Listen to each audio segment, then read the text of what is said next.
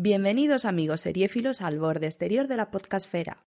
Si quieres conocer las mejores críticas de series o películas de la actualidad, te has equivocado de programa. Sin embargo, si quieres un podcast de series o cine con amigos entendidos en la materia, te abrimos las puertas de ni series ni serias.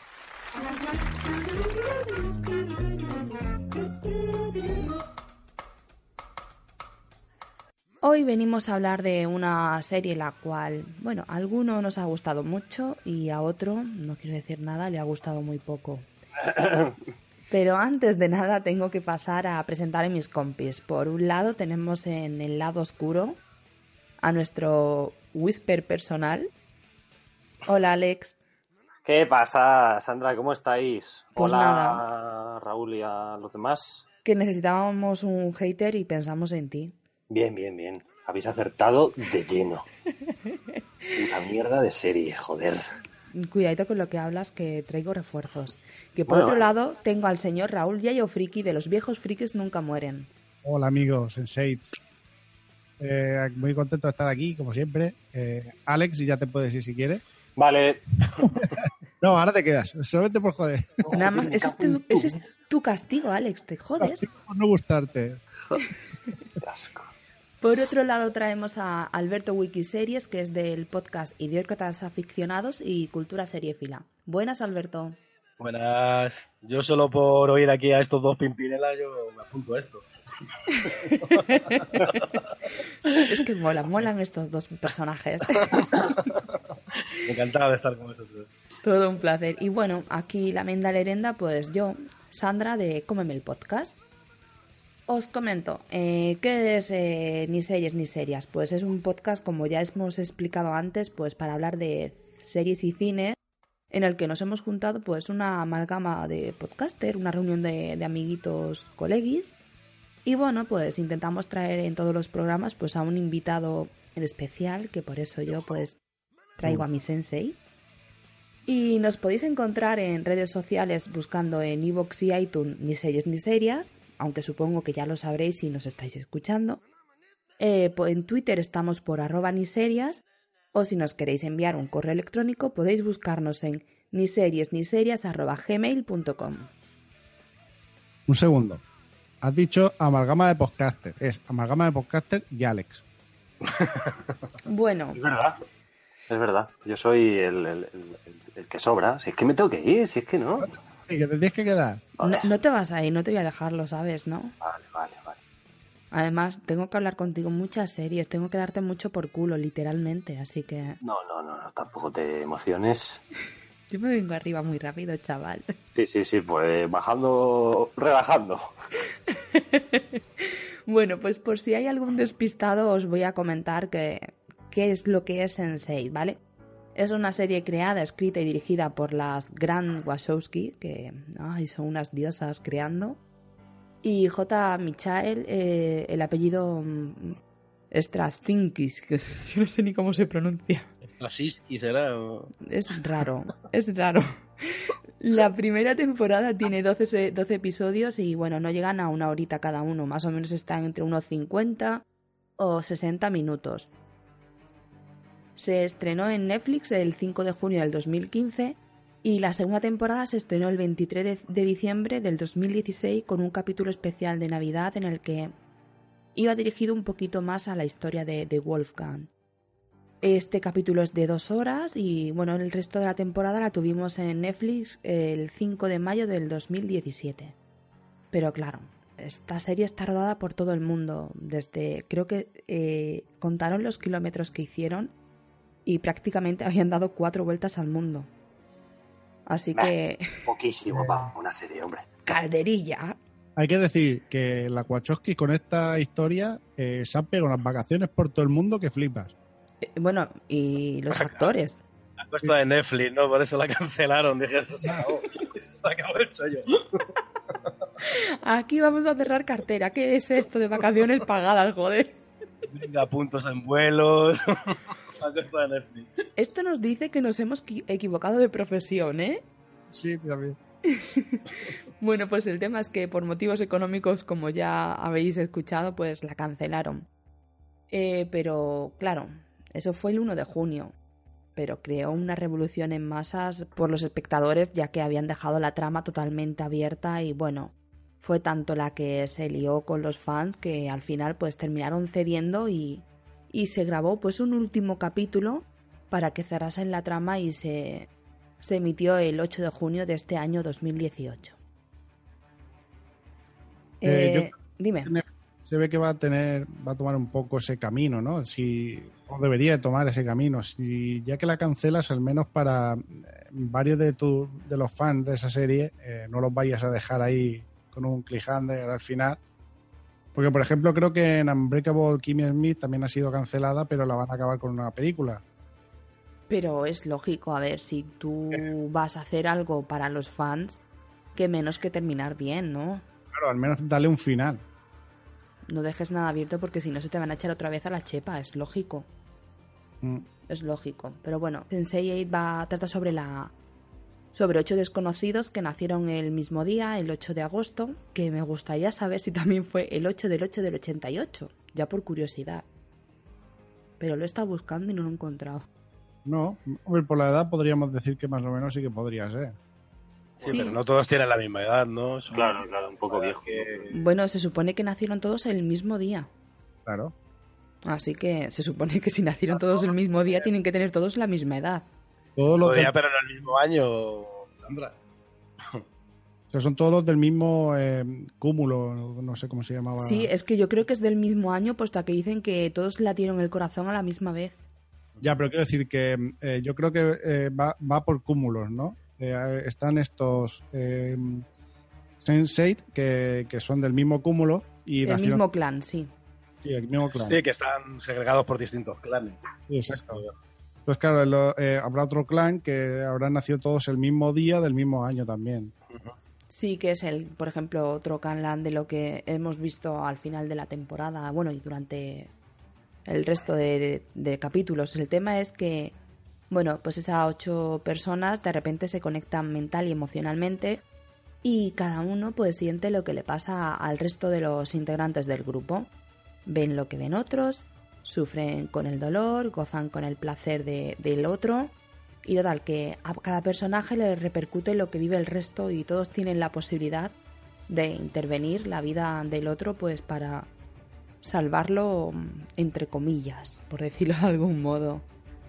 Y bueno, ahora pues vamos a hablaros con un poquito más de los Sense8 en, en particular y cuidado porque empiezan los spoilers.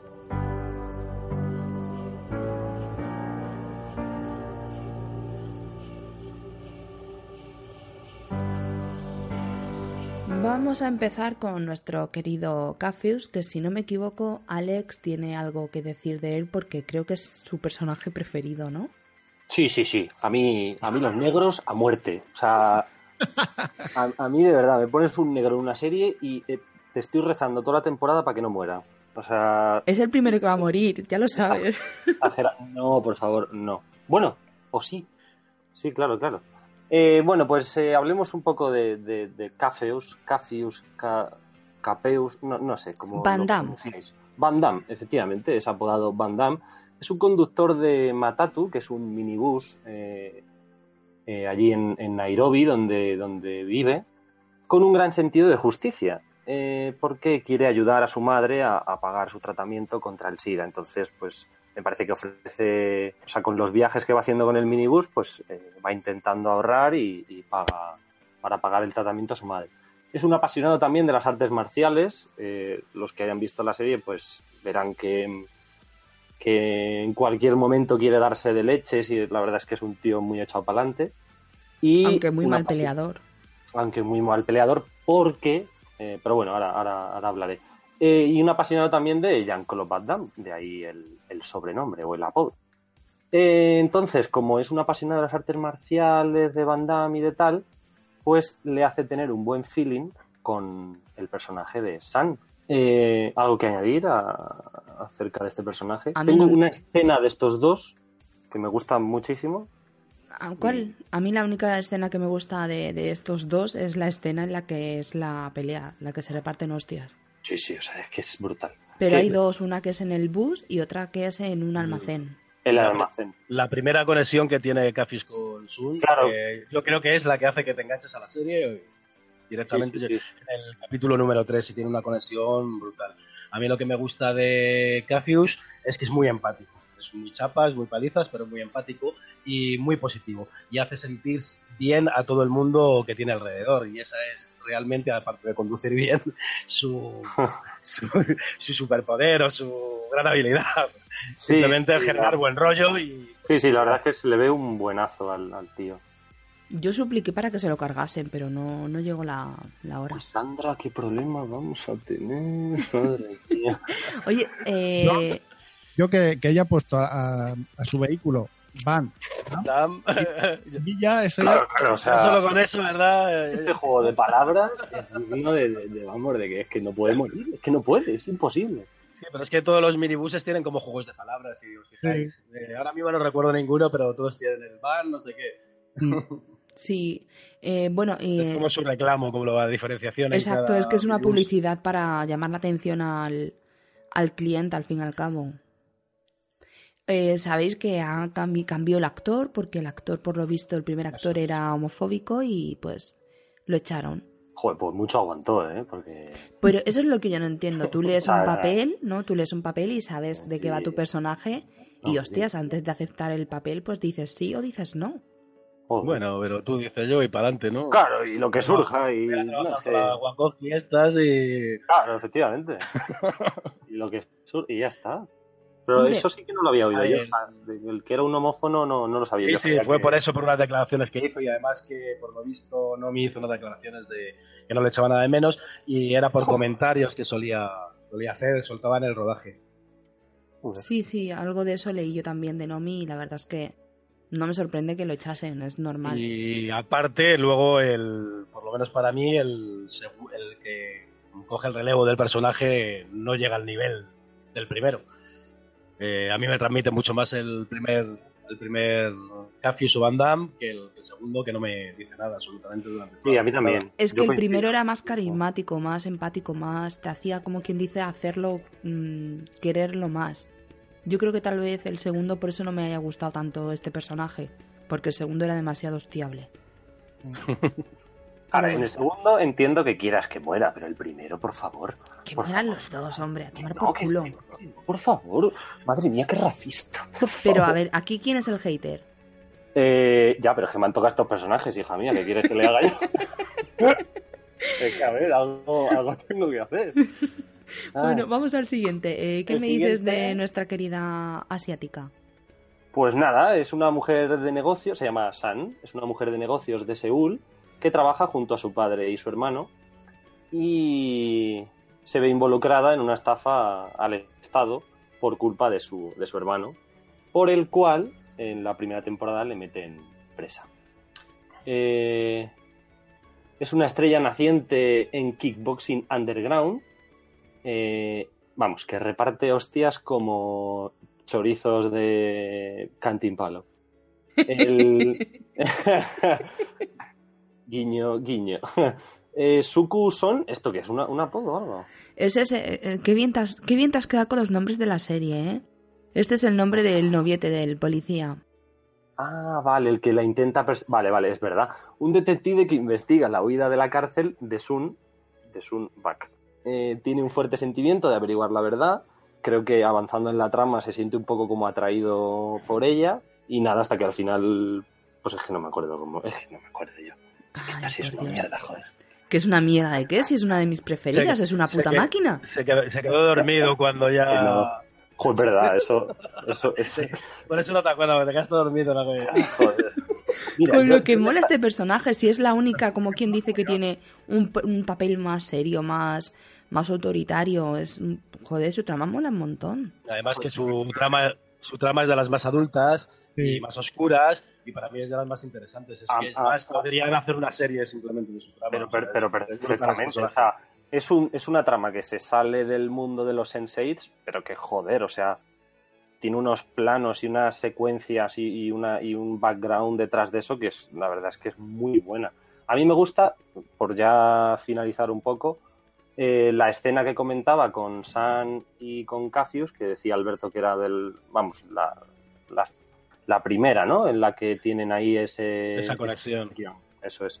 Pues es el que está encerrada San en la cárcel y le está empezando a pegar eh, puñetazos a la pared de forma bastante violenta, a la vez que se hace sangre en los puños, le da igual, sigue pegando, y mientras el Cafius tiene como otra otra pelea ¿no? en, en Nairobi con uno con, con, más de con más negros y tal porque con unos mafiosos que vienen a matarle, eso es. directamente. Y él no sabe repartir, entonces. Claro, entonces está ahí como entre la espada y la pared, le está apuntando con una con una pistola y de buenas a primeras cambia el en la posición en la que estaba Cafius, se pone San. A mí ahí dije, madre mía, ¿qué está pasando aquí? Y se pone, o sea, coge un, una navaja, pero, pero, de, pero de cortar filetacos eh, pero, se pone a, repartir, pero vamos, que se queda sola, literal.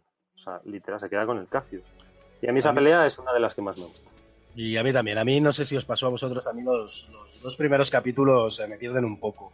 Incluso pensé en abandonar la, la, serie. Y fue a partir de esta escena en la que yo ya me empecé a ver un poquito la diferenciación que tiene esta serie y que es algo diferente por el tema ya no solo de las hostias como panes, sino el rollo esto de las conexiones que es muy interesante. Y a partir de aquí es cuando yo realmente me enganché a Sense8 y ya, yo, yo por lo menos yo ya no lo puedo dejar. Además, en capítulos posteriores hay escenas míticas que te van enganchando un poquito más. Es que los tres primeros capítulos cuestan mucho porque van muy lento, pero luego ya la serie mejora un montón, ¿no? Raúl, ¿tú qué dices? Sí, eh, es que ten en cuenta que te tienen que presentar eh, ocho personajes que yo creo que eh, durante la serie los han completado bastante. Por ejemplo, el personaje de Sun eh, yo creo que es uno de los personajes mejor construidos de, la serie eh, y, bastante, y con una trama bastante completa. Y entonces, claro, eh, quieras que no, eso es como pasa como con Juego de Tronos, ¿no? Tienes que ver muchos capítulos para si, si quieres que te enganche, pero es que claro, o, o, por ejemplo, para irte un libro que tiene mil páginas no es lo mismo que uno de cien es que son ocho personajes con sus ocho localizaciones, con todo lo que les rodea. Entonces mm, se convierte en un caos porque realmente no te enteras exactamente muy bien de lo que te están contando hasta que ya llegas al capítulo número 3 y ya ves realmente la conexión por donde va. Claro, yo, yo recuerdo que yo vi los tres primeros capítulos del tirón, no me enteré de una mierda, como me pasó un poco como Alberto, y me dijeron, hostias, pues mola un montón, no sé qué, no sé cuánto, y como no me enteré de nada, la empecé a ver de nuevo. Y ya ahí fue cuando me enteré de, qué iba la serie, de que, en qué consistía la trama y, me enganché totalmente con el momento de, de San y Van Damme. Sí, es cierto que es una serie en la que tienes que, apostar desde el principio. O sea, si eh, no te puedes quedar en el primer capítulo ni en el segundo. Tienes que, que, avanzar por lo menos entre tres, cuatro capítulos si quieres que te enganche. Yo, de hecho, vi el primero, la dejé y existencia de un montón de amigos, eh, ya la retomé y cuando la retomé es que es una de mis series favoritas de los últimos tiempos, por lo menos que me han hecho sentir cosas diferentes. Sí, es que es una serie muy especial, tan especial que también hay momentos de amor, hay sensei que se enamoran y para ello pues nuestro querido Alberto, para mi gusto, nos va a contar una de las historias de amor más bonitas, ¿no? Bueno, pues para mí, más allá de personajes, existen las conexiones y la conexión entre Kala y World One para mí es una de las más representativas de esta serie y la que hace un poco el ejemplo del sentimiento que nos quiere mostrar. Eh, Kala Dandekar es una química farmacéutica y devota hinduista de Mumbai, está comprometida para casarse con un hombre que no ama. Esta, esta mujer, además, eh, para mí, eh, yo creo que al igual que el resto del grupo, prioriza las necesidades de los demás sobre las suyas. Esto es lo que la hace muy especial y empática. Y de alguna manera ella está especialmente en sintonía con el sentido este de la colectividad que nos quiere mostrar esta serie y del sentido del colectivismo. Eh, todo esto, eh, ella es muy religiosa y la quieren casar con un hombre que no, que realmente es muy bueno, pero realmente ella no ama. Entonces eh, empieza a surgir la, la conexión con Wolfgang, Wolfgang, que es un ladrón de cajas fuertes de Berlín, que tiene asuntos pendientes con su padre y forma parte del crimen organizado. Entonces, eh, son dos personajes completamente diferentes. Eh, ese contrapunto que tiene cada uno y esa resistencia que ellos en un principio tienen eh, para sentir esa conexión es lo que para mí hace especial a esta, parte. Wolfgang es el típico malo, eh, solitario, que no quiere tener relación con nadie, pero Kala le saca su lado, su lado más, más sentimental y tierno. Entonces, eh, ella se niega, eh, por un lado, porque quiere satisfacer a su familia, que es una familia muy, muy buena y que la trata muy bien, y, sus, y sus, sus creencias religiosas. Y es Wolfgang que él va descubriendo que necesita esa empatía y que le hace sentir también esa Kala, eh, se empieza a soltar la con la coraza y hace que Kala se suelte y vivamos una conexión que para mí define perfectamente esta serie. La verdad es que para mí es una de las conexiones más especiales junto a la de Will y. Y. Ay, no me sale el nombre. Rayleigh. Exacto, y Rayleigh, que bueno, va a salir luego más tarde. Pero para mí es una de las conexiones más especiales porque tanto uno como el otro intentan de, luchar porque esa conexión no exista, pero están viendo de que al final e, es inevitable es que, se atraen y, y que hay que consumar, joder. A mí también, ¿eh? He de reconocer que a mí, a mí también me gusta esta historia. La de la de la rubia y el poli, una... no voy a decir, pero esta sí me ha gustado. Ya estamos, ya estamos el señor hater. Ah, es que, te, es que te toca a ti. No. Decir esos dos. No, me toca a mí. Ah, mierda. bueno. No, no, pero en serio, es, una de las más carismáticas, es una de las que más luchan, más difícil lo tienen, porque claro, hay que ver que la, política que tiene, que tiene Kala es, es, muy exigente, o sea, no tiene nada que ver con el otro que es un poco, pues, más occidental, o sea, occidental, sí, occidental. Sí. Y una cosita, ¿con qué unión se quedaríais de esta pareja? ¿Cuál es la que más os ha calado, como quien dice? Porque yo recuerdo dos. Una que es Bajo la lluvia. Bajo la lluvia, que es cuando le dice... Hay una escena muy bonita que le dice... Que le dice Cala a su padre, voy a coger el paraguas. sí, y dice, padre, pero si hace sol. Como este, si hace sol. es muy, muy representativa esa, esa escena de, lo que, de lo que es esa relación. A mí me gusta mucho, muchísimo, muchísimo, muchísimo uno de los primeros encuentros que tienen ellos en su habitación, no sé si os acordáis. Que él está mm, muy juguetón, semidesnudo en la cama y ella no entiende qué es lo que pasa allí. Eh, y acaba la escena, porque ellos ya empiezan a tener conexión con la mirada, que se atraen, y le termina diciendo el amigo de Carla, ¿por qué sonríes? y ella entiende por qué sonríe. Y a mí esa, esa escena de entre ellos dos me encanta. Luego también, no sé si os acordáis de la escena así, yo creo que más, más, que, se recuerda más, que es la de la, no sé si es la boda o la pedida, porque no, no me acuerdo muy bien. Es la, pedida, ¿no? En la que sale Wolfgang desnudo. Sí, esa es. Menudo pito. Esa es, divertidísima. Que ella se desmaya al verle desnudo, están toda la familia ahí bailando una, una, una boda hindú de estas, o una boda india Sí, claro, porque ella se iba, a, se iba a casar por las dos, y se iba a casar como quien dice doble. Se iba a casar por la tradición hindú y por la tradición occidental que era la de la que quería el suegro. Y, el, y, el marido, porque quería tener un anillo, porque en la hindú no hay, no hay anillos. Entonces él quiere que todo el mundo sepa que es todo lo que le quiere. Y justo cuando están llegando al altar o donde van a hacer la pedida, se aparece allí Wolfgang con todo el badajo allí Ahí todo al aire, en plan trompa elefante. Y claro, dicen que pobrecita que de los nervios de la pedida. Menudos nervios, eso los quiero yo todos los días. Normal, para ponerse nerviosa. Casualmente aquí han unido, pues como quien dice, a una de las parejas más guapas físicamente, porque en verdad Kala es un pibón de mujer, es una preciosidad.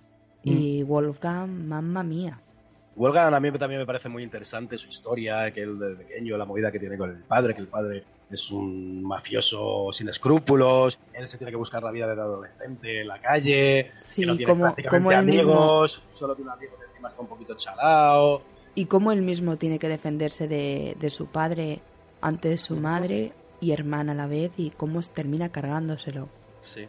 Y sobre todo la meta personal de que él quería ser mejor que su padre que es con, la, con lo que empieza como quien dice la historia de, de Wolfgang. Reventando, cajas.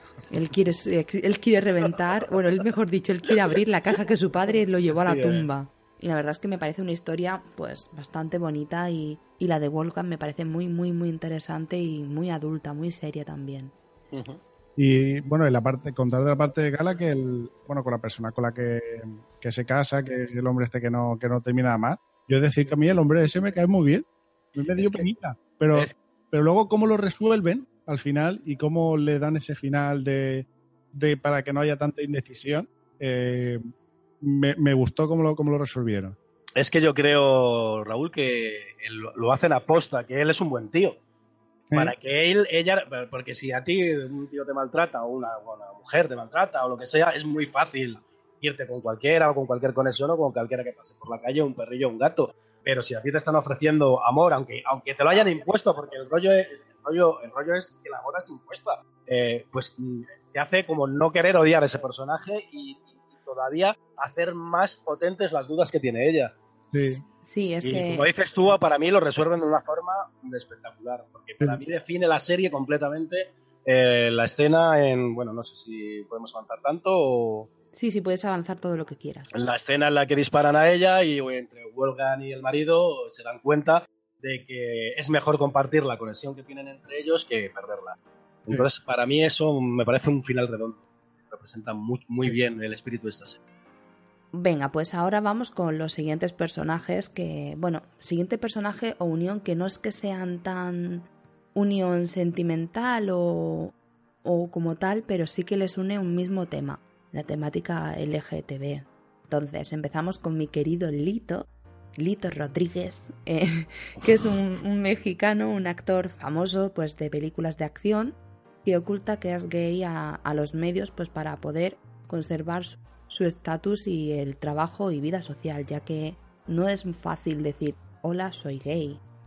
Y más cuando trabajas haciendo películas de acción y a los gays pues se les tiene encasillados en papeles más rosas, por decirlo de algún modo. Le acompaña su pareja Hernando, que es su novio, y bueno, también nuestra querida Daniela, que es exnovia de Joaquín, que es un maltratador, le da unas palizas a Daniela increíble. Y bueno, pues ella lo que hace es que ayuda a Lito pues a ocultar su orientación sexual. Pero al final una pareja de dos se ha convertido en un trío, en un trío de lo más mm, apetitoso, oye. ¿Se lo montaríais que el trío con ellos o no? Hombre, si, si la, la Daniela es la primera que se apunta, en cuanto se entera que son homosexuales, se la, se le hacen los, Se la, los la boca agua. Pues yo también Bueno. pero yo creo que también está un poco motivada por la fama que tiene Lito, ¿no? No, yo No, creo que yo creo- realmente les... le- a ver, a lo mejor en un principio sí, pero Claro, claro, en un principio porque, claro, porque como en un principio ella como que es medio novia, ¿no? O algo así. La Es que- prensa la, la dice que es su novia, no sé qué, no sé cuánto, y al principio yo creo que sí, pero sí, luego, a ver, pues sí. Ella, ta- ella también eh, se ve, o- obli- no obligada, pero como tiene al exnovio este, que es un cabrón y quiere huir de él, también eh, le viene muy bien la unión con ellos dos, que le, le comprenden como mujer maltratada y todo este rollo. Entonces también está muy bien, porque esta relación de estos tres no es mm, se basa en las conexiones estas que estamos viendo de, Ya. a través del planeta, sino de la conexión de cómo te puedes ayudar entre personas, o sea, que tienen problemas diferentes y la diversidad en relaciones sexuales que ahora hay o en tema de parejas que te muestra aquí un trío muy abierto y con total normalidad y a mí esto, esto me encanta. El personaje de Lito es un caramelo y es la leche. Otra Sí. de las escenas míticas vemos por ahí, ya sabéis todos cuál es, seguro que sabes tú, Sandra, cuál es la que ya me terminó bien de enganchar de esta serie. Pero que- ¿cuál de ellas? ¿Cuál de ellas? Es que a mí me encanta. La de, la de la regla. Es que esa es la escenaza. Que se ponga San con la regla y que Lito diga me duele los ovarios. eh, es muy grande, es muy grande. Es que fue una escena brutal. Bueno, a ver, no es que le doliese los ovarios, le dolía la tripa, pero ya es el momento de que te sientes susceptible, que te da por llorar, que no entiendes el por qué tienes eh, las hormonas Cuando- a mil o a cuando cero Está, cuando está en el coche, cuando está en el coche, que. y se pone a se, la- discutir. se y- pone a discutir con todo el mundo. ¡Que no me entendáis! ¡Que me dejéis pasar! Allí gritando, gritando a todo el mundo. Llamando, ardando por teléfono. Que, que son muy violentos al volante. Que no me dejan pasar. Es brutal, es brutal. O sea, es graciosísimo. A mí me encanta. me encanta Sí. personaje. Yo decir que Miguel Ángel eh, Silvestre Col- no me gusta como actor, pero aquí es que lo borda. O sea, Sí, lo borda, ¿eh? Lo hace muy bien. que de- desde el primer capítulo hasta el final, que es que lo bo- borda el personaje muy bien. Sí, Yo no sé si, si es que me gana también por el tema este de actor y de las películas de serie Claro. B estas que hace. Que No es que yo, yo estoy deseando ver las películas, alguna película de esta, Raúl, tío. O sea, Pues- alguna de- Sí, es que como es mal actor, eh, aquí hace de mal actor. A ver, no hace de mal actor. Es dado la que clave, ¿no? Hace como anillo al dedo, o sea. A ver, claro. no es mal actor, eh, el hombre. Amor, Sandra. No. Yo creo que sí, o sea, en, en Narcos, para mí lo hace fatal, o sea, pero fatal tirando a, a- a pésimo. Para mí, ¿eh? Para A mí. ver, yo- Aquí, bueno, pues. No, yo, yo que- me refiero en lo que es la serie Sense8. Sí, sí, sí, sí. En la serie Sense8 no, no se considera un mal actor. Ah, bueno. No, no, no. Es un actor, además, bastante considerado. Que es un poco raro. Pues sí, no podemos olvidar su... prr, prr, pa, pa. Eso yo, yo ahora practico antes, hago esos ejercicios de voz antes de, lo, de hacer los podcasts. Es normal, Está- yo también, ¿eh? Estaba antes de conectar ahí. Chaval. Ya sabéis, ¿eh? A partir de ahora todos con el... prr, prr, pa, pa. Y también decir del trío este eh, delito Hernando Daniela, eh, hay una escena que a mí me, me encantó, que fue la que, que Lito y Hernando están teniendo sexo y Daniela ahí también toque- to- tocándose mientras los ve, o sea, La escena en la que ella le hizo la fotografía sí, o la que están en la terraza. Que se muerde, ya estaba en bikini y se muerde ya el labio.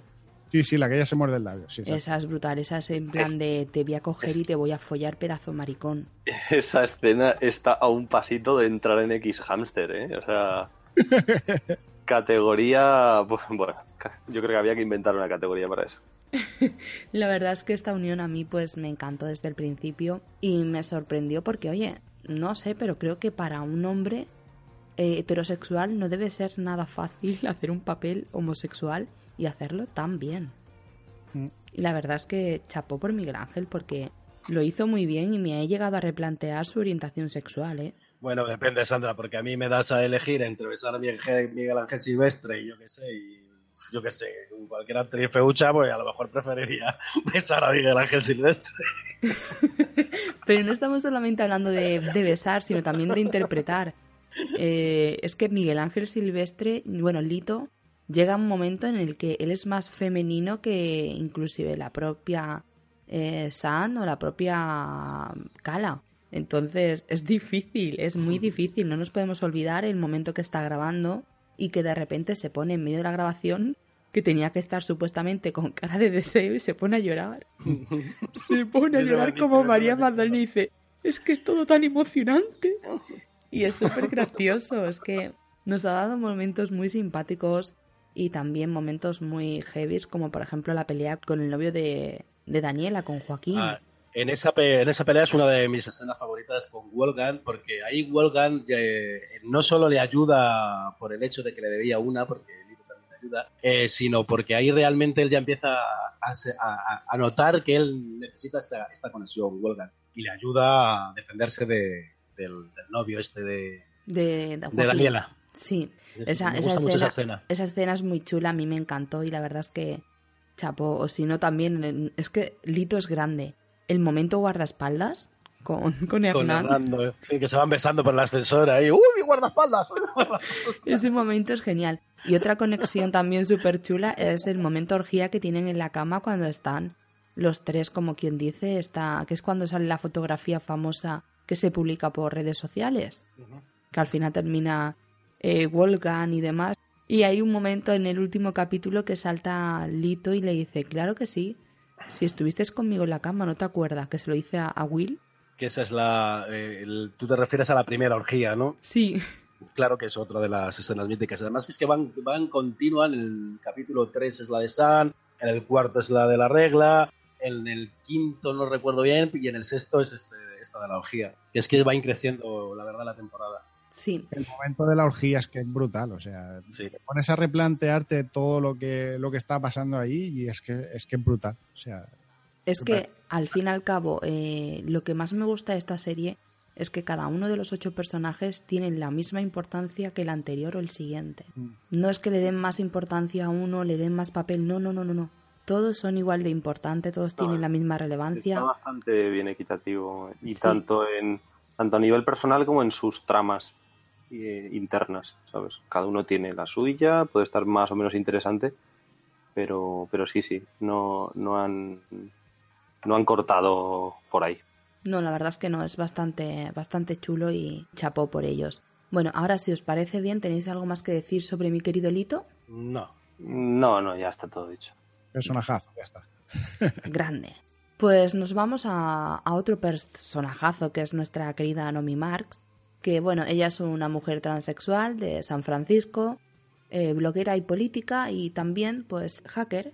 La pobre mía está repudiada por sus padres por su orientación sexual, inclusive la llegan a tomar por una desequilibrada mental y, la quieren llegar a internar por no comprender su transexualidad, algo muy heavy y que creo que en esta serie lo representa muy muy bien y se agradece porque creo que le ha dado una importancia a este sector que era bastante importante.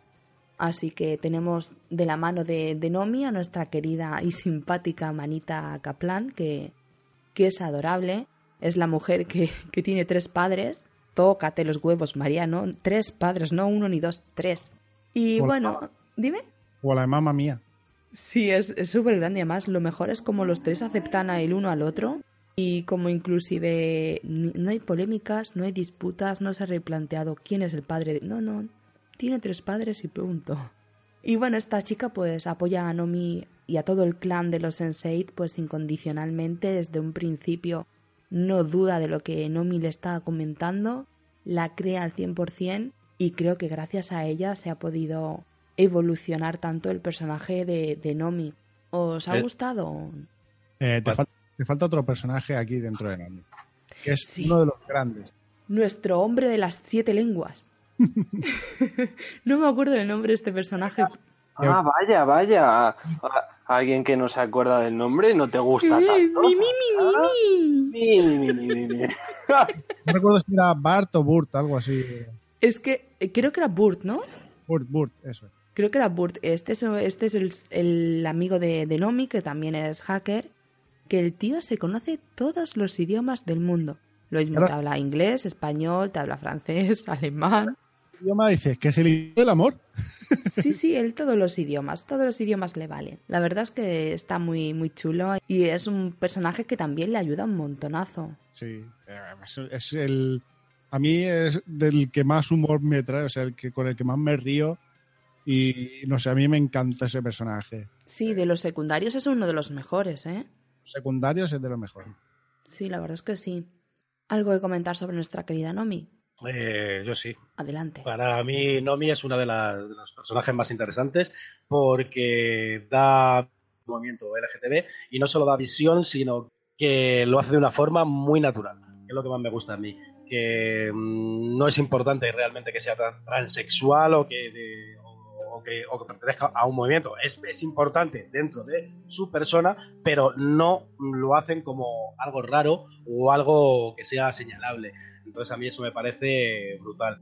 El personaje este que decís Boot o... me parece también muy gracioso.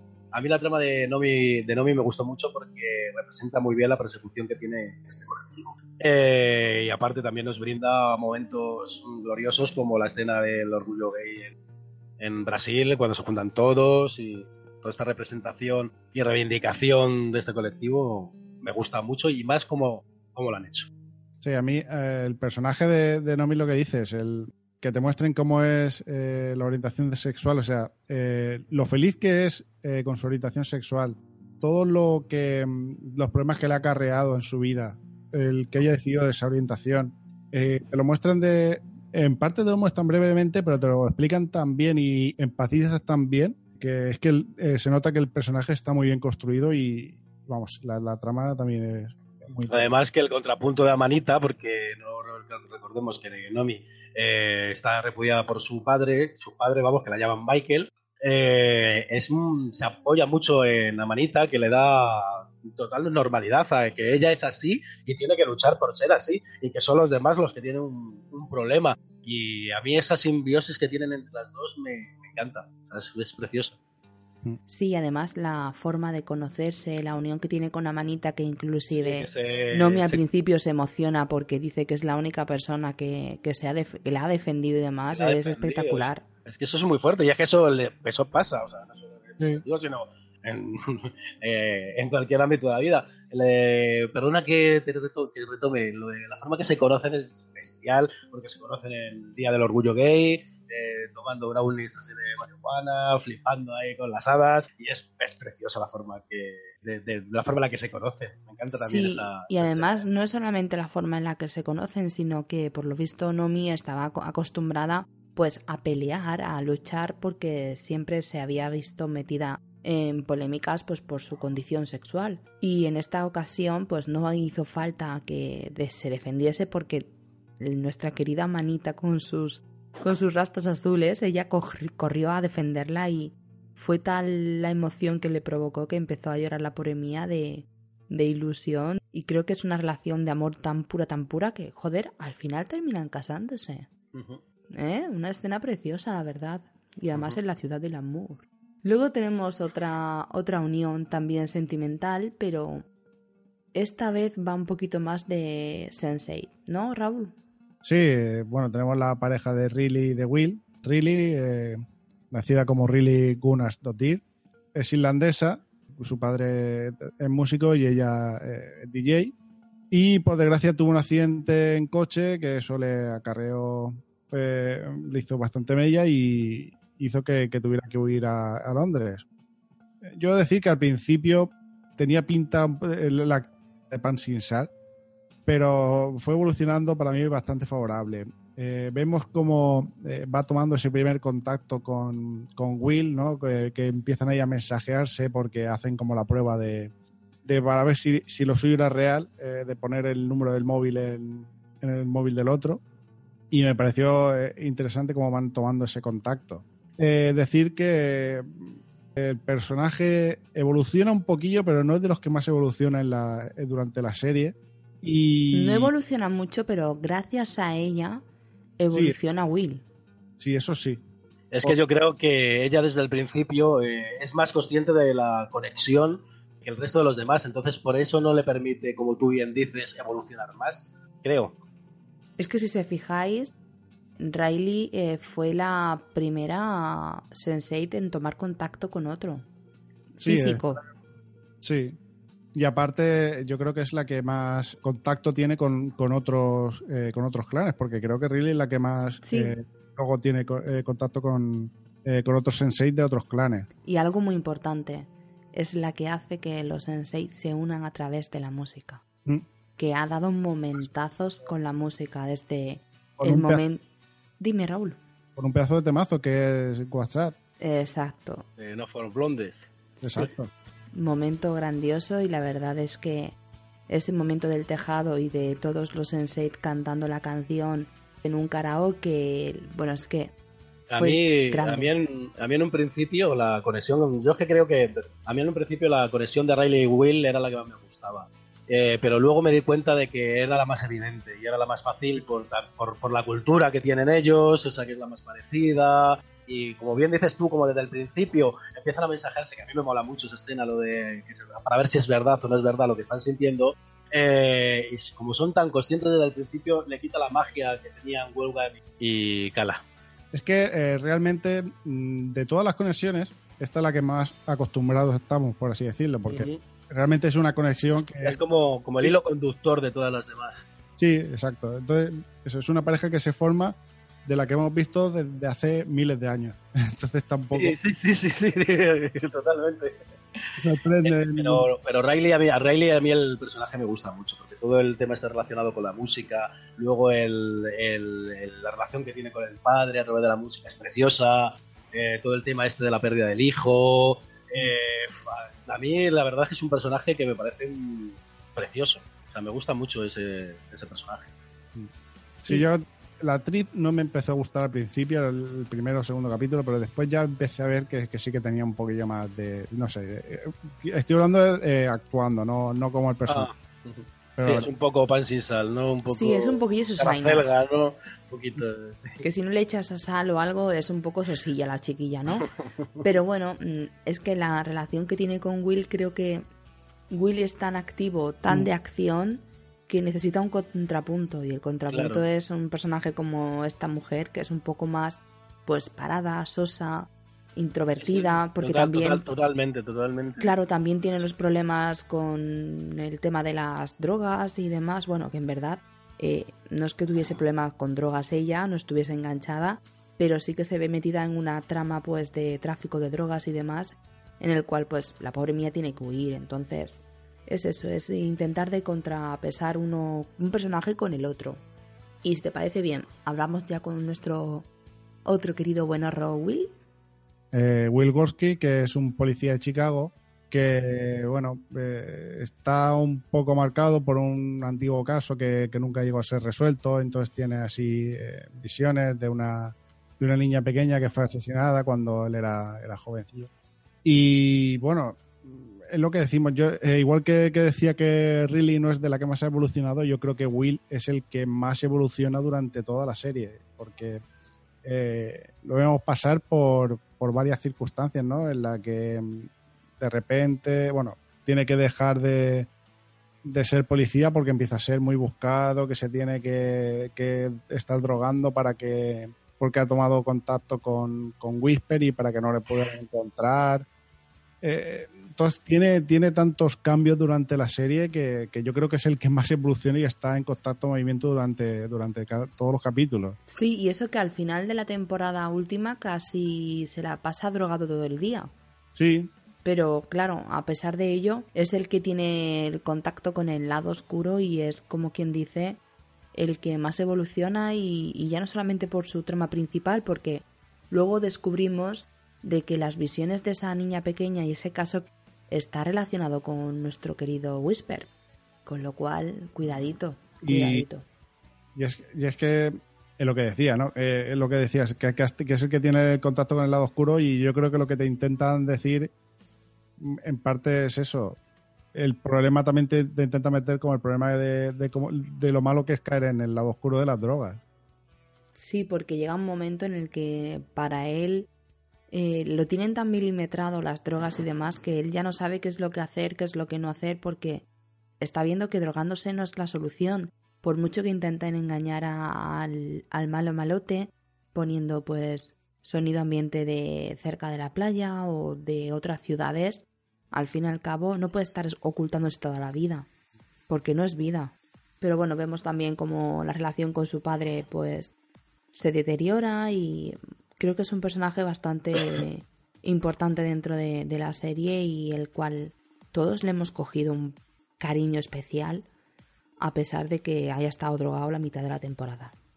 Sí. Pero la parte de que no está drogado es uno de los personajes que más acción nos, nos proporcionan, sí, entonces sí, eso sí. mola mucho también. Y también la relación esa que tiene con el padre hace que él se sienta también un poco el padre de los Saints y actúe un poquito de, de defensor de todos ellos y, y, de intentar unirlos a todos. Entonces esa parte me gusta a mí mucho también de, de Will. y la relación paternal. tan especial que tiene con su compañero. Sí, con, también.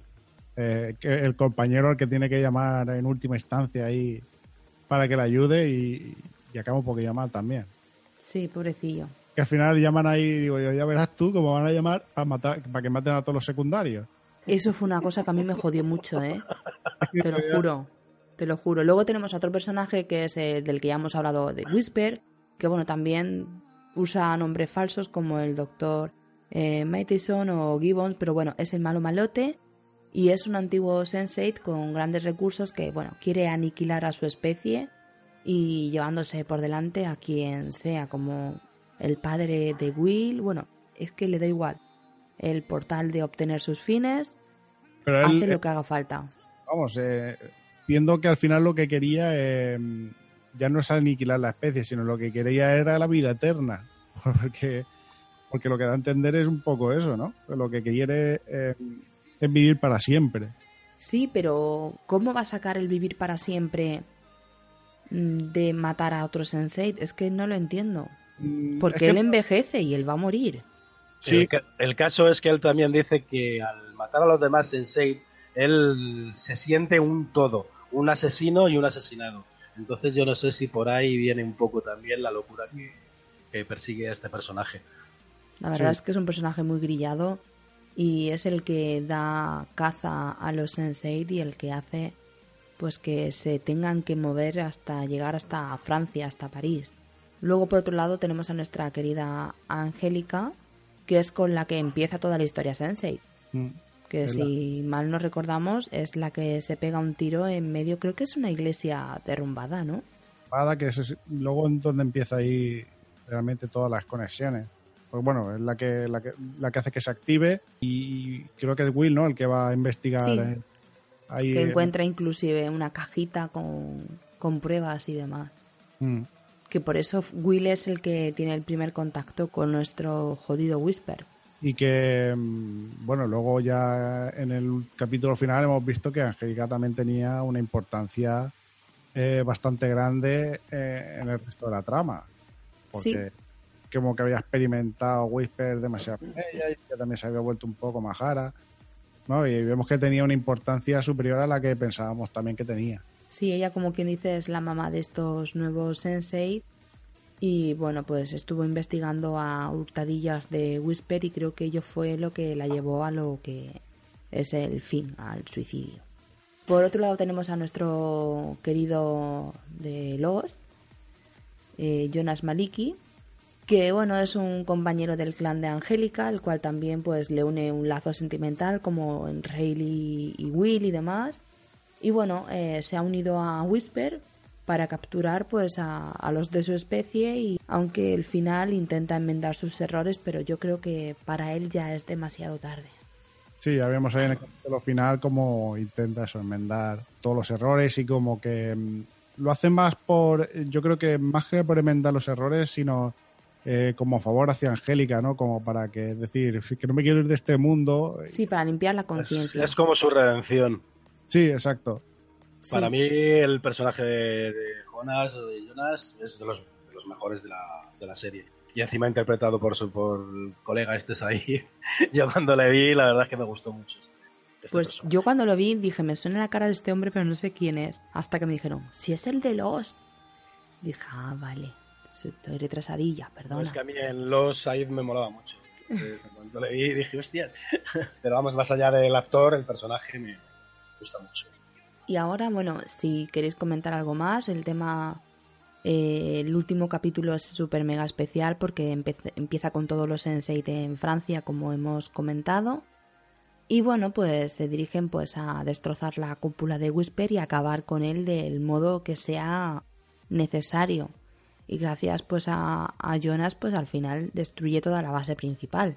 Eh, decir que yo creo que se echa de menos que hayan hecho un como una review ¿no? de, lo, de lo que habíamos visto a- hasta este momento en la película, porque eh, yo al principio cuando lo vi, claro, no vi, no volví a ver los capítulos y al principio como que estaba un poco perdido. Me costó volver a recordar todo lo que habíamos visto porque había pasado ya demasiado tiempo. Si no me equivoco, a ti también te pasó, ¿no, Alberto? A, de- a mí me pasó algo muy parecido y porque es que yo no me acordaba realmente de todo de toda la trama de la segunda temporada y el principio, el principio yo hasta que me volví a situar no, no lo disfruté. Ah, me pasó algo parecido a lo que le, le pasó a Raúl. Sí, es que al final te hacen ahí una pequeña review. Digo, si esto es lo que tenías que haber puesto al principio. Y una cosita, ¿qué temporada es la que más os ha gustado? ¿La primera, la segunda? ¿O se quedáis con el final final? Yo es que eh, es que es, es difícil porque, a ver, para mí realmente la que más la que más disfruto es la segunda, porque está repleto de acción. Pero claro, sin la base de la primera, no hubiésemos tenido esa fantástica segunda que tú ya entiendes perfectamente todas las conexiones, todos los traumas de cada uno, las motivaciones. Entonces es difícil decir, mm, me gusta más la primera o me gusta más la segunda. En plan sentimiento, argumento, la primera. En plan acción y movimiento, la segunda. ¿Y a ti, Raúl? Y yo estoy un poco con él. Es que la verdad es que la veo como un todo. O sea, estamos haciendo como elegir entre papá y mamá. Es que creo que, que es la serie entera lo que, lo que merece la pena, no, eh, no una temporada u otra. Porque en una temporada te explican una cosa, en otra tienes ese un poquillo más de acción y un poquillo. Y luego ya en el capítulo final, pues tienes un poquillo de, de todo. No sé, no, no, no, no podría elegirte tampoco. Vale, y para Alex tengo que hacer lo contrario. Alex, ¿qué temporada es la que menos te ha gustado? Eh, no, a ver, o sea, temporada que más me ha gustado. Si tengo que elegir alguna, yo creo que me quedo con la primera, pero por, por el simple hecho de que eh, esperaba mucho más de esta serie, pero porque creía que lo iba a tirar por otro lado. Al final, pues ha sido más historias románticas, sentimientos y demás, y a mí eso, pues, llamadme frío, pero no me, la verdad, di la no verdad. me va mucho. Di la verdad, que el personaje de Cafius, el, el actor que hacía Cafius, no. No, no, no. Ojalá, ojalá fuese eso. No, no, pero no, es, es, lo, es lo que también dice Alberto. O sea, en la segunda ha habido mucha más acción, mucho más. No sé, te ha puesto aquí un poco las nalgas un poco más apretadas. Pero. Y de la primera me quedo con, no sé, la presentación de los personajes, lo, lo que podía haber sido y no fue para mí, en mi opinión. Y. Pero en general, mm, no me ha gustado la serie. Bueno, pero yo digo una cosa, el final, como quien dice de Sense8, momentos de amor como tal, tampoco es mucho más de acción.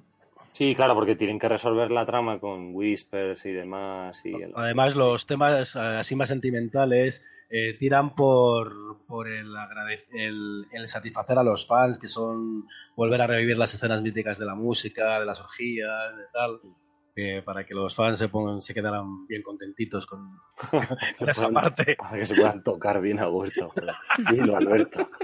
No Oye, que solamente me pude tocar con el final, joder, no digas eso. una cosa, soy súper fan, pero súper fan al último fotograma de la serie. Yo también. O sea, es que termina y ves el último fotograma. El de para que- nuestros fans es... o- No, no, no, no, no, no. Que es el, el de la puesta de sol. No. El En la último orgía. fotograma es un consolador de colorines. Sí, el, el, el strapón de, de manita. Sí, es Correcto. verdad, sí, es verdad, es verdad, es verdad. Es que Y además está súper mojado, es decir, recién penetrado. Es en plan de, yo quiero. cuando lo vimos, cuando lo vimos es que nos pusimos a aplaudir los dos. O sea, porque es que Cerdos, seguro, seguro que os pusisteis ahí a, a revolcaros en el sofá, cerdos asquerosos. Es que es muy grande. Y además yo me quedé flipada porque era en plan de, joder, mira que hay ese strapón y, y que los hay de colores, tío. Un poco más discreto, no tienen que poner ahí la bandera, toma ya, y de colorines, toma ya. Me encantó. me parece brutal ese, ese último fotograma. Sí, la verdad es que sí. Y una cosita, eh, ¿personaje o momento de Sensei preferido? Bueno, el Bueno. mío ya lo dije con mis dos personajes. Ninguno, ¿no? Ni la- escenas tampoco, Alex. La escena. He dicho que ya lo he dicho con mis dos personajes. O sea que sí, la escena de la pelea. Mm, Vale, y, a- y ahora lo contrario. ¿Tu personaje odioso? El mío. Sí. Los odiosos ocho son para Los- ti.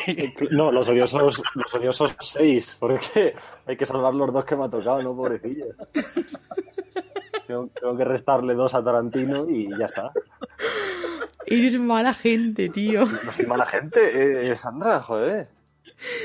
¿Cómo no has podido disfrutar de esta gran serie, tío? No lo Gran entiendo. serie, pero, pero, pero, que- bueno, bueno, me voy a callar. Alex, bueno, no, que al rincón de callar, pensar, que no, Alex. que no me ha gustado, que no me gustó, que no, que no. Que yo me esperaba otra cosa de esta serie, entonces, si no la ha tirado por el... Por lo que yo pensaba, pues eh, evidentemente no me ha podido gustar. Pero ¿Tú te la has tampado más? entera, ¿eh? Claro, ¿Cómo? Que te la has Es que- tampado entera. ¿Que me la he tragado entera? Sí, sí, claro, claro, pero, o sea, llegan a hacer una tercera y, y te digo yo que, que no la veo, o sea, fal- falto a mi palabra de, de continuar las series que empieza, porque no, no aguanto más de otra serie de orgías, lo siento, pero no.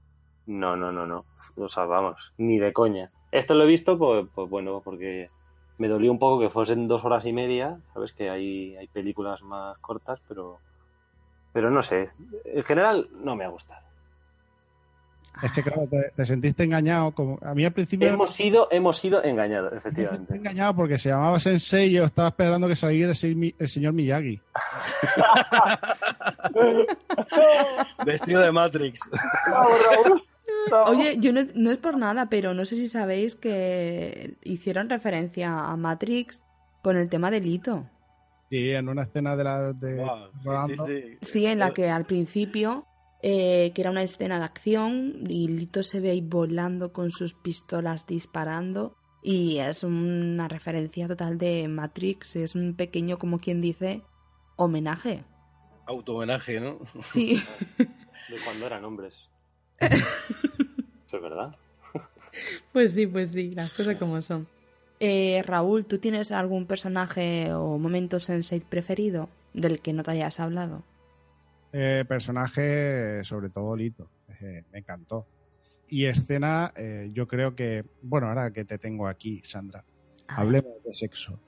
Eh, la escena de la orgía, eh, pienso que es una escena tan buena por el momento, porque eh, si como hombre eh, disfrutas, como mujer disfrutas, o sea, estando sintiendo lo, lo de los dos sexos y multiplicado por, por ocho, eso tiene que ser una explosión.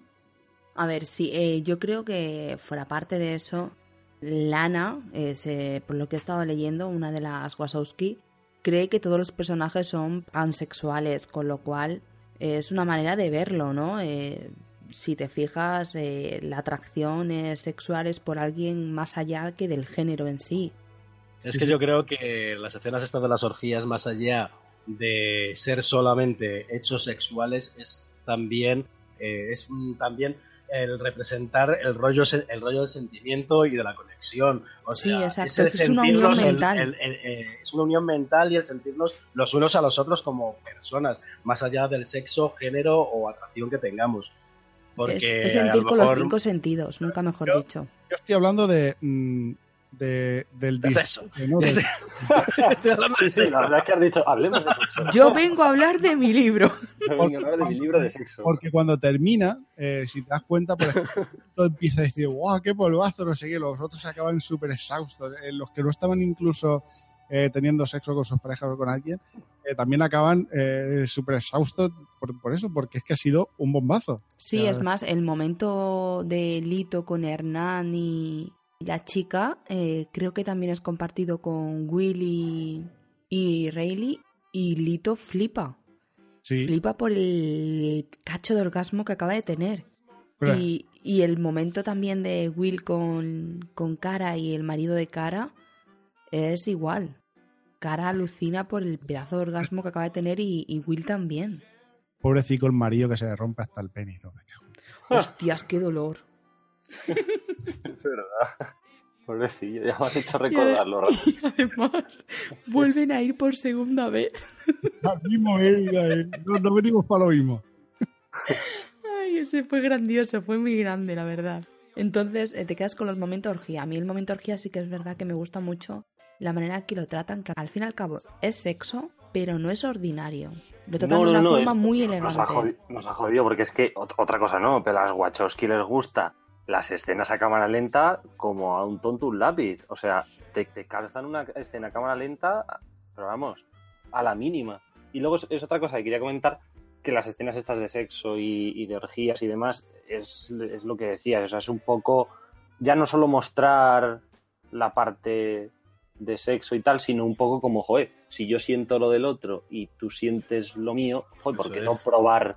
¿Por qué no experimentar y probar eh, el, el hecho de estar con incluso con otra raza, aunque, aunque no, ¿sabes? Es otra manera Eso de... y no olvidemos que también el tema sexual, un orgasmo es una conexión con la otra persona. Claro. Entonces, aunque no, no, no porque sea sexual tiene que ser sucio esa, esa conexión. O sea, por, No, hombre, por eso pero- para mí va más allá esta serie de... Pero, a ver, ya sabéis que Escenas- puede ser un... Pueden poner es- escenas de sexo las cuales sean un poquito más vulgares o más Claro, pero también así, en la que quieran enseñar todo y... Y creo que muchas veces es- menos es más. Pero también así expresas realmente tú lo que quieres mm, mostrar eh, de una forma muy, muy clara. Sí, la verdad es que sí. La verdad es que a mí estoy en ese sentido, estoy con Raúl. Porque para, para mí, aunque son escenas fuertes, son también muy artísticas, porque tienen una música muy buena, tienen una coreografía impresionante. O sea, Sí, da pa' Sí. paja. Juegan, juegan mucho con los planos, Sí. eh, o sea, cuando no están todos juntos y tal, pero hay dos y dos, eh, pues no sé, yo creo que lo hacen, ahí lo han hecho bien, no es Sí. algo vulgar. yo estoy contigo. Sí, no es nada vulgar y como he dicho antes, da pa' paja. Así que son unas escenas súper excitantes al fin y al cabo. Así que Raúl, ¿hemos terminado de hablar de sexo mm, por ahora? Sí, por ahora. ¿El último capítulo os ha gustado o esperabais algo más? Eh, yo, a ver, eh, me ha gustado porque ha cerrado ya todas las tramas y lo han cerrado todo. sí que es verdad que al principio, el, el momento boda, dije, dije yo, parece que están estirando un poco el chicle para hacer un mayor metraje, pero luego te das cuenta de toda la importancia que conlleva eh, ese momento y todas las escenas súper graciosas que, que conlleva. Y, y ves toda la importancia que tiene todo, eh, todo el capítulo. Eh, y a mí me parece que, que es un capítulo que ha, que ha hecho, pues eso, ha hecho que, que todo lo, lo demás tenga sentido, en gran parte. Y, y el momento Ada dando tarta es brutal.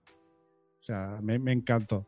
A mí la verdad es que el último capítulo me ha, gustado mucho, más que nada por el tema de que hayan cerrado las tramas, porque por ejemplo tengo a un compañero que también es de Alberto, por cierto, el, el señor Miguel Romero, de también Cultura Seriéfila, que él no entendía el por qué se eh, nos habíamos enfadado tanto al suspender o cancelar la serie y cuando ha visto la serie dijo, ahora entiendo el por qué se habéis cabreado tanto.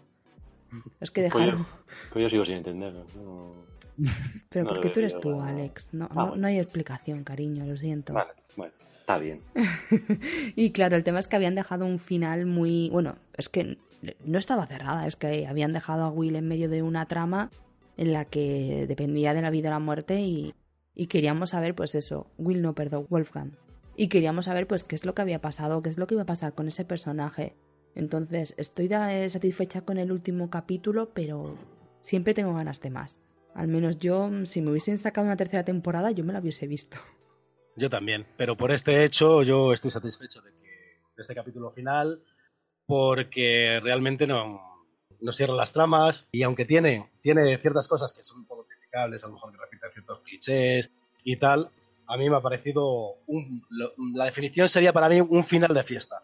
Es decir, eh, esto es para vosotros, eh, hemos conseguido por lo menos que tengamos un final y vamos a disfrutarlo. Entonces, mm, hay muchas cosas criticables, como muchas coreografías que están reguleras, algunas actuaciones un poco tal, un poco que dejan de que desear, pero aún así, para mí me ha parecido un fiestón y lo he mucho.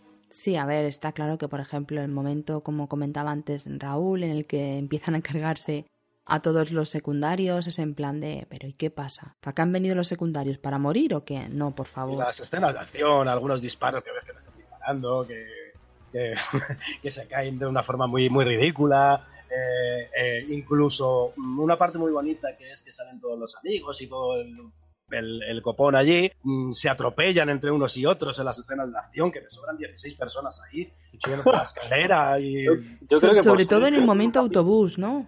También. Sí. Pero el momento autobús estuvo gracioso, como entraron ahí todos con, con sus maletitas y sus cámaras de fotografías haciéndose pasar por guiris. Fue muy cómico, la verdad. Aunque me chocó bastante, la verdad. A Alex ni le pregunto, porque sé que no va a estar satisfecho, así que pasa. Sí. Sí, ¿Estás-. Digo, hombre, ¿cómo no va a estar satisfecho si por fin se ha Joder. acabado? Efectivamente, gracias, Alberto, gracias.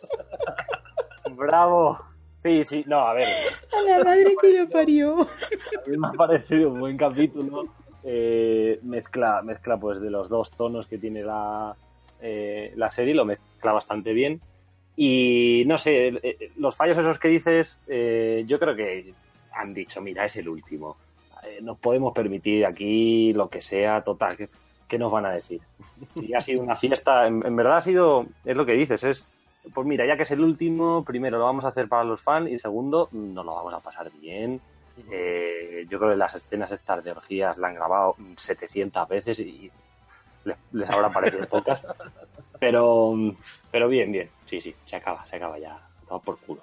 Algo muy importante es que en los momentos de orgía vemos eh, culos, figuras, pero en ningún momento podemos saber quién es quién, a excepción de, del negro.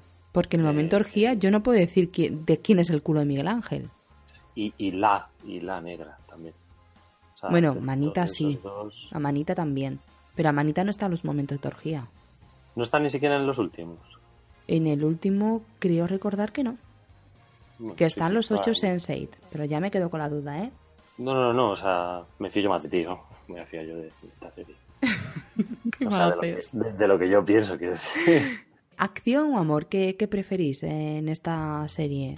¿Os quedáis con alguno de los dos sentimientos? O... Yo completamente me quedo con la parte del amor. Y, y, eso que en un principio, cuando yo empecé a ver esta serie, que por eso me decepcionó y por eso la dejé, buscaba acción. Pero eh, al, al, darle una oportunidad, creo que esta serie es diferente porque nos muestra mmm, muchas formas y distintas de amor de una forma muy sencilla y que todas son válidas y que tienen que ser respetadas. Entonces, además de una forma diferente, y a mí eso es lo que. Es con el mensaje de que me quedo de esta serie, aparte del mensaje de unión que tiene. La verdad es que me quedo más con, con la parte sentimental. ¿Ya yo?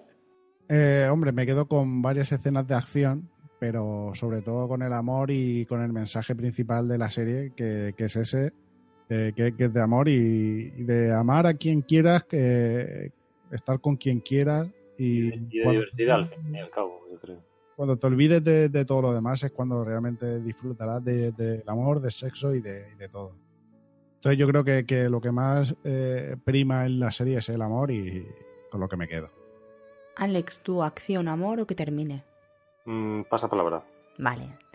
eh, yo me quedo con amor porque, hostias, me, me encanta, me encanta la relación que tiene nuestro querido Will y con, con Riley y Cara con, con Wolfgang. Así que el amor prima ante todo y, y, es lo que dice Raúl. Es primordial el querer y sin importar a, a, a nadie, así que chapo por ellos. Eh, ¿Habéis echado algo de menos en este, en este último capítulo? ¿Queríais averiguar algo? ¿Os habéis quedado con alguna duda o algo? Porque, por ejemplo, yo con el tema de la laguna me lo han explicado en otro podcast y sigo sin entenderlo. Yo tampoco lo entendía. Es que eso es algo... Intentan explicar un poco la espiritualidad de... o el significado de los sensei, pero sigo sin entender a dónde nos quieren llevar si han cerrado la temporada. No, no lo entiendo. Bueno, la serie en total. O cuando sale la madre está de todos, eh, esa que tenía dos millones de años. Tampoco entendí muy, muy, muy allá nada de lo que decían, no sé, hay varias cosas en el capítulo final que sí que es verdad que, que se quedan un poco abiertas y como que no termino de, de, entender. Sí, es que para mí esta parte de la, de la espiritualidad, pues, a ver, al menos para mí me sobraba, porque no, no entendí nada, tal como estaba explicado, para mi parecer estaba bien, no, no necesitaba saber más hasta ahora y sí que es verdad que me ha creado algunas dudas. De hecho, me alegro que lo hayas dicho porque es que yo te estaba diciendo, digo, Dios, yo es que esto seguro que lo han puesto en algo de la segunda temporada que no me acuerdo y estoy yo súper perdido después de haber visto la... Al decir tú que tampoco te has enterado, ya parece No, ser y yo que... me he visto la serie de Maratón, ¿eh? También antes de ver el último capítulo y yo no me he enterado de eso de nada. No sé si Alberto o Alex eh, han entendido algo, pero yo no. No, yo la, yo la verdad es que no. No, y además tampoco le di demasiada importancia a ese hecho porque es, eh, Raúl no está solo porque este debate se ha montado ya por sí. distintos lados sí, y no, no, le, no, no, le di, no le di tanta importancia a ese significado. Yo a lo mejor le de, quiero mm, que a lo mejor le intentan dar como un, un, significado así más religioso o espiritual y tal y se les ha quedado ahí a medias. Sí, en plan como budista y reencarnación, ¿no? Porque es que sí. no, no, es que no lo entiendo, la verdad. Alex, ¿tú ibas a decir algo? No, o sea, si vosotros no lo habéis entendido, que sois los que os gusta la serie, pues a, a, a mí ni me preguntes ya. Yo la laguna es la que tengo de... de, de... Una no tienes de decir, ¿por qué he visto yo esto? Pues sí, sí, la verdad es que sí, pudiendo ver... Bueno, no, yo qué sé, no, tampoco... No quiero pensar que he perdido el tiempo viendo esta serie. Una cosa que a mí me ha sorprendido mucho en esta serie es el tema de, la fotografía, sobre todo lo que es el tema de pues de la estética, ¿no? Eh, que tiene cada ciudad, porque no sé si habéis fijado que, por ejemplo, en la India y en San Francisco, pues el color está hiper mega saturado. Son todos colores muy vivos. Por ejemplo, en Islandia, pues se potencia lo que es la enormidad de los paisajes, los espacios abiertos. Berlín claro, porque, y Seúl aparecen muy opacas.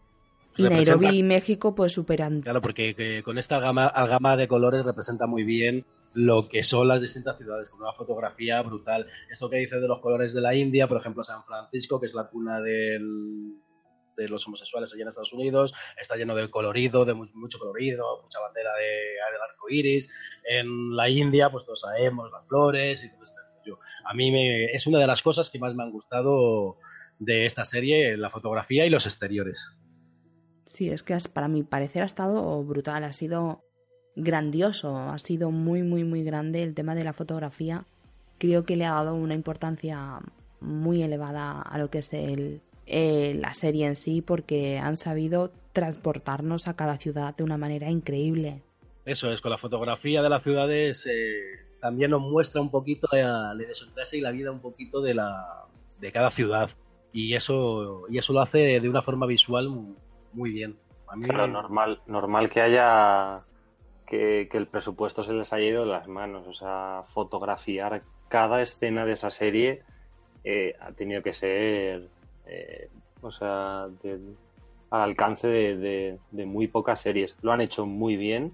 Eh, las, vamos, es como a cada momento habría que darle el pause para o echarlo hacia atrás para, para, para volver a ver esa escena sin, sin diálogo y sin nada, simplemente por lo, por lo visual.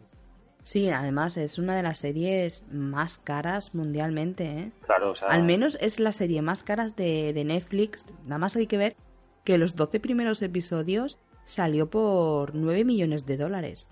Me extraña, Solo los, nueve, los 12 primeros y han tenido dos temporadas, así que en una parte entiendo pues el que haya sido cancelada por el, coste tan elevado que conllevaba, pero bueno, me da penita porque la serie a mí me gustaba a pesar de todo. No, nunca en las vacaciones tenían tanta buena fotografía. Jamás. Todas las hacemos con el móvil, Raúl. El de Hoffman se está frotando las manos ahí con la WhatsApp. y ya como última curiosidad, eh, no sé si sabíais que las Wasowski metieron al personaje de, de Nomi eh, como reflejo de, ellas mismas. Hombre, se, se nota, se nota. Pues, eh, si conoces quiénes eran las Wachowski, quiénes son las Wachowski ahora. Algo se intuye, ¿no? Claro. Es más, por eso viven en San Francisco y como ha dicho Alberto, pues es la meca de, de la comunidad homosexual mundial y bueno, no es una casualidad. Eh, las Wachowski pues son dos transexuales también y, es, normal. Hicieron una evolución así en tanto eh, poco a poco, ¿no? Porque de repente eran los Wachowski, después era él y la Wachowski. sí. Joder, que, es que, es que, es que los padres tienen que estar súper orgullosos. Han tenido dos hijas, hija e hijo, y ahora, no, y antes dos hijos. O sea, madre mía. Y como hijos hicieron Matrix y como hijas Sensei. ¿Ves? Matrix, Matrix mola mucho más. No es, por, no es porque se hayan convertido en mujer, pero, pero joder. Estás hablando, bueno, bueno. Te, te, la estás jugando, en Alex. Ya ves, ya ves. te la estás jugando y te recuerdo que aún no has presentado ningún episodio, ¿eh? Yo no digo nada, pero lo digo todo, ¿eh? No, no, no, pues seguiré, seguiré. Tú sigues jugando con fuego, ahí lo dejo. No, bueno, joder, me tendrán que demostrar que, saben hacer series que a mí me gustan. no, no, en serio. Que, no sé, Matrix me parece... Es que no se puede comparar también. O sea, tampoco se, tampoco se puede hablar de eso. Bueno, te perdonaré por ello. Para terminar, ¿alguna cosilla más que agregar o vamos terminando con el programa? Bueno, pues yo sí que yo sí que diría una cosa, que a mí cuando una serie me deja un pozo eh, y me hace sentir algo, y se me queda alguna escena o alguna canción o alguna música grabada en la mente, quiere decir que esa va a pasar parte de mis series favoritas y que van a tener un, rincón en mi corazoncito. Y esta, con los momentos musicales de No For Blood que hemos dicho antes y esas conexiones, eh, siempre se van a quedar en mi memoria. Entonces, para mí Sensei siempre va a ser una, serie especial y algo diferente. Sí, es que esa canción eh, yo creo que, que es emblemática en esta serie, es muy grande. Y también los momentos de de Riley como DJ. Claro, si luego hace, primero es en el karaoke, y luego la segunda temporada la pincha ella. La versiona, sí, está súper bien. con un momento de unión brutal. La escena del orgullo gay en Brasil para mí es de las mejores que he visto. Es eh, grandiosa esa escena. Eh. Está repleta y llena de escenas que se han quedado en mi retina y en mi memoria. Y entonces esto dice algo muy algo, algo diferente y muy especial de esta serie para mí. Claro, es que no solamente. no, pero para mí sí. no, es verdad, o sea, eso que dices de que una serie te, te cala cuando se te ha quedado alguna escena o cuando un personaje te ha gustado demasiado, es verdad, o sea, yo no, no he tenido esa sensación en esa serie. No. No, no, no. Es nada. más, yo ahora escucho la canción de la emblemática y pienso en Sense8. Yo también. Es que no me acuerdo de nada. O sea, es como, como si me hubiesen lavado el cerebro con esta serie. Te lo prometo. Pero porque, joder, tampoco le, tampoco me, me llama a prestarle atención. No entraste, si no entras, no entras, es normal. Claro, claro, si no entro, pues no entro. He entrado aquí pues, pues- pues porque me habéis Porque apuntado te he obligado. Pero También, también me habéis dejado, claro. Porque te hemos obligado más bien. Sí, sí. Te hemos, no, te hemos dicho que íbamos a hablar de Video Fix eh, Isaac y he venido corriendo ya. y me he encontrado con una sorpresita. Pues yo estoy muy de acuerdo con Alberto en el tema en el, en el que momento en el que a mí una serie o un personaje me toca la patata, ya para mí es bueno. Ya de por sí que una serie me distraiga, chapo, pero si encima de todo me hace transmitir emociones como me pasa con esa, que parece que soy yo la que me estoy poniendo con la regla con, con Sani y Lito, o que soy la que estoy con las hormonas revolucionadas como le pasa a la pobre de, de Nomi, ya a mí me ha, me ha hecho traspasar la pantalla y disfrutarla como una enana y amarla. Entonces, me encanta Sense8 y, y, joder, ojalá hubiese más temporadas, pero para mi desgracia no, no la hay. Y para la gracia de, de nuestro querido Alex, no la hay. ¿Algún dato más que aportar, compañeros? Yo creo que está todo bastante bien dicho y lo, lo he dicho anteriormente. Ama a quien quiera, ten eso con quien quiera y, y quien se deje Y sé feliz. y sé feliz. Bueno, como habéis visto, no hemos ido destripando escena a escena porque, bueno, al fin y al cabo pienso de que si estáis escuchando esto, ya habéis visto la serie. Con lo cual, no vamos a haceros un resumen de lo que ya habéis visto, solamente os vamos a dar pues nuestras impresiones y, y emociones, sean positivas o negativas.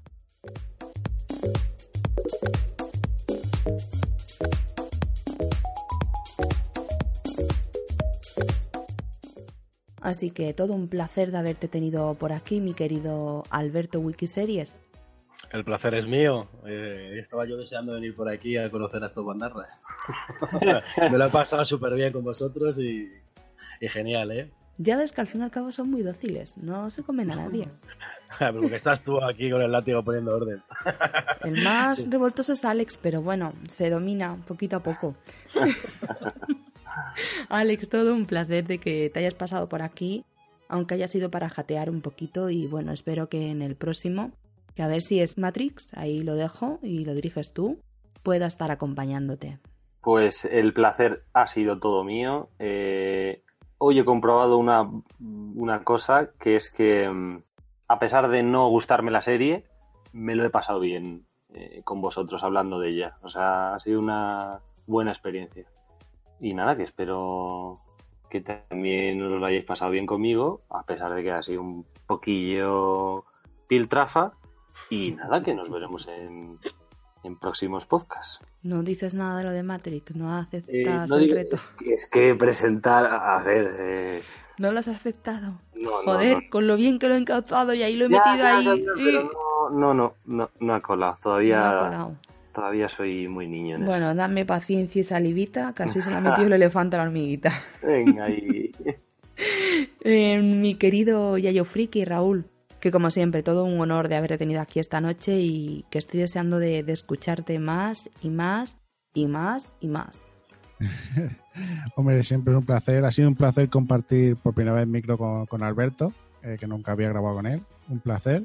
Eh, Alex, eh, hace tiempo que no siento nada al cazar Pokémon sin Uy, ti. creía que me decía hace tiempo que no siento nada al hacerlo contigo. yo también, yo también digo, ya está, ya, ya, ya la hemos liado. Ya está venido arriba con este 6. Ya está liado. Claro, Alguna cosa lleva a la otra y joder, Ay, qué bueno. Yo es que ya me he visto cantándolo hace tiempo que no siento nada al hacerlo contigo. ya no me miras mientras lo hacemos. Sandra, siempre es un placer grabar contigo y sobre todo escucharte. Ay, Eh. sí, por cierto tengo un montón de grabar contigo más. No, lo di- no digo nada y lo digo todo. Yo también tengo ganas, tengo ganas. Y bueno, pues todo un placer de que nos hayáis escuchado y, y nos vemos en el próximo programa. Mana mana. Mana mana.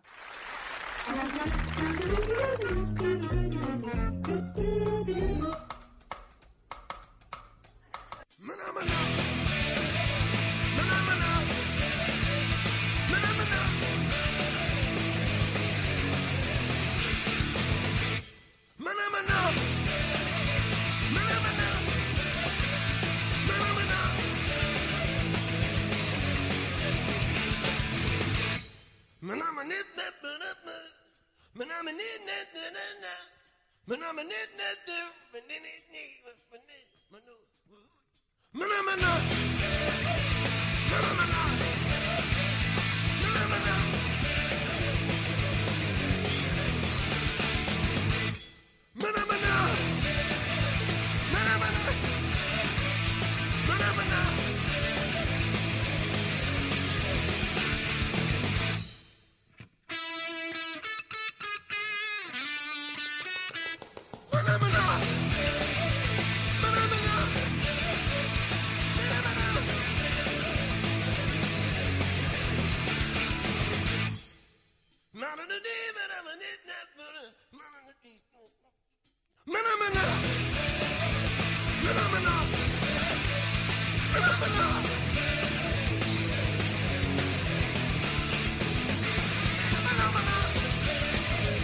Phenomena!